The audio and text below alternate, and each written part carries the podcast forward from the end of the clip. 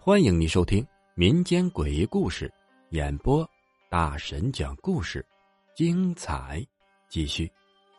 诡异的敲门声，人死前真的会有人来接吗？小明呢？高中是在烟台某中学上学。他说，烟台这个地方不大，在地图上看起来显得很远的地方，实际上骑自行车不会超过十五分钟。他是后来才转到这个学校的。来了之后，像大多数的中学生一样，结识了一批兴趣相同的朋友。有一天放假，他们在一个朋友家为一个同学庆生，大家正吃吃喝喝，玩的不亦乐乎时，忽然主人就站起来说：“有人敲门。”神情啊十分的严峻，但其他人呢都说没有听到。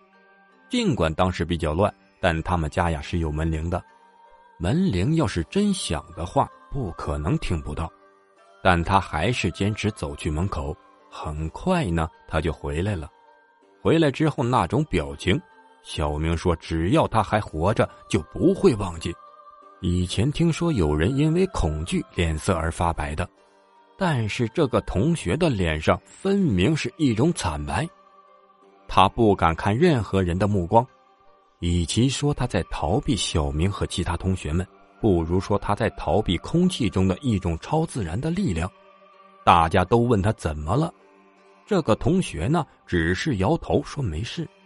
那天之后啊，因为这个同学的闷闷不乐，气氛也变得尴尬起来。没多长时间，同学们就散了。在回家的路上，有人和小明讲起了有关于这个同学的一个往事。他的母亲呀，身体不好。有一天，他在学校里面突然说心里特别难受，要回家看看。于是他就趁着课间操的时间回家了。因为家离得比较近，他完全能在下节课开始之前赶回来。事实上，他到了家跟母亲说了几句话，就按时回来了。但就在他下楼的时候，遇到了两个人，一男一女。那两个人问他认不认识某某某。他们问的正好是他母亲的名字，他说认识，那是我妈呀。你们找他有什么事吗？两个人就说是他妈妈的同事过来接他。两个人说呀，我们就住在对面那个楼二零二号。他们随手一指，当时小明的同学着急回学校，于是啊，让两个客人就上楼了。他说他妈在家里，自己便匆匆的离开了。到了学校。他忽然意识到一个问题，因为在当时他们那里的人认为二零二不是一个普通的号码，有人称呢那个是太平间的代名词。然而他依旧没有太在意。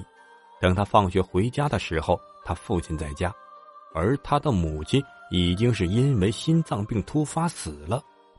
存放遗体那个医院正好是当时两个人所指的地方。小明听到这儿啊，不禁有些发冷的感觉，鬼使神差的就把这个事情和刚才敲门的事联系了起来。到家后，小明打电话给那个同学，直到听到他的声音，才长舒了一口气。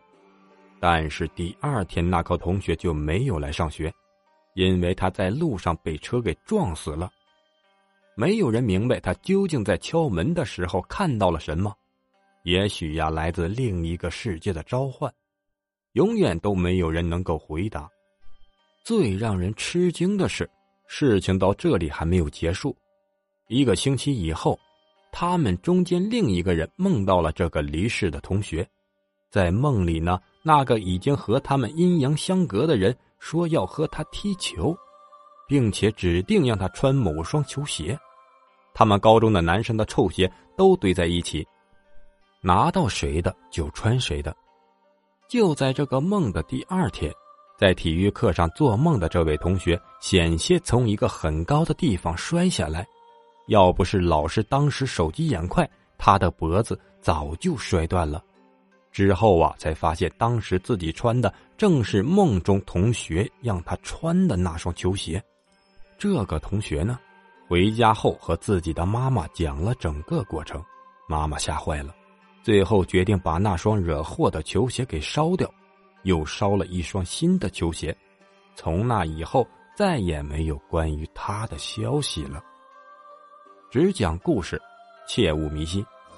本集播讲完毕，感谢您的收听。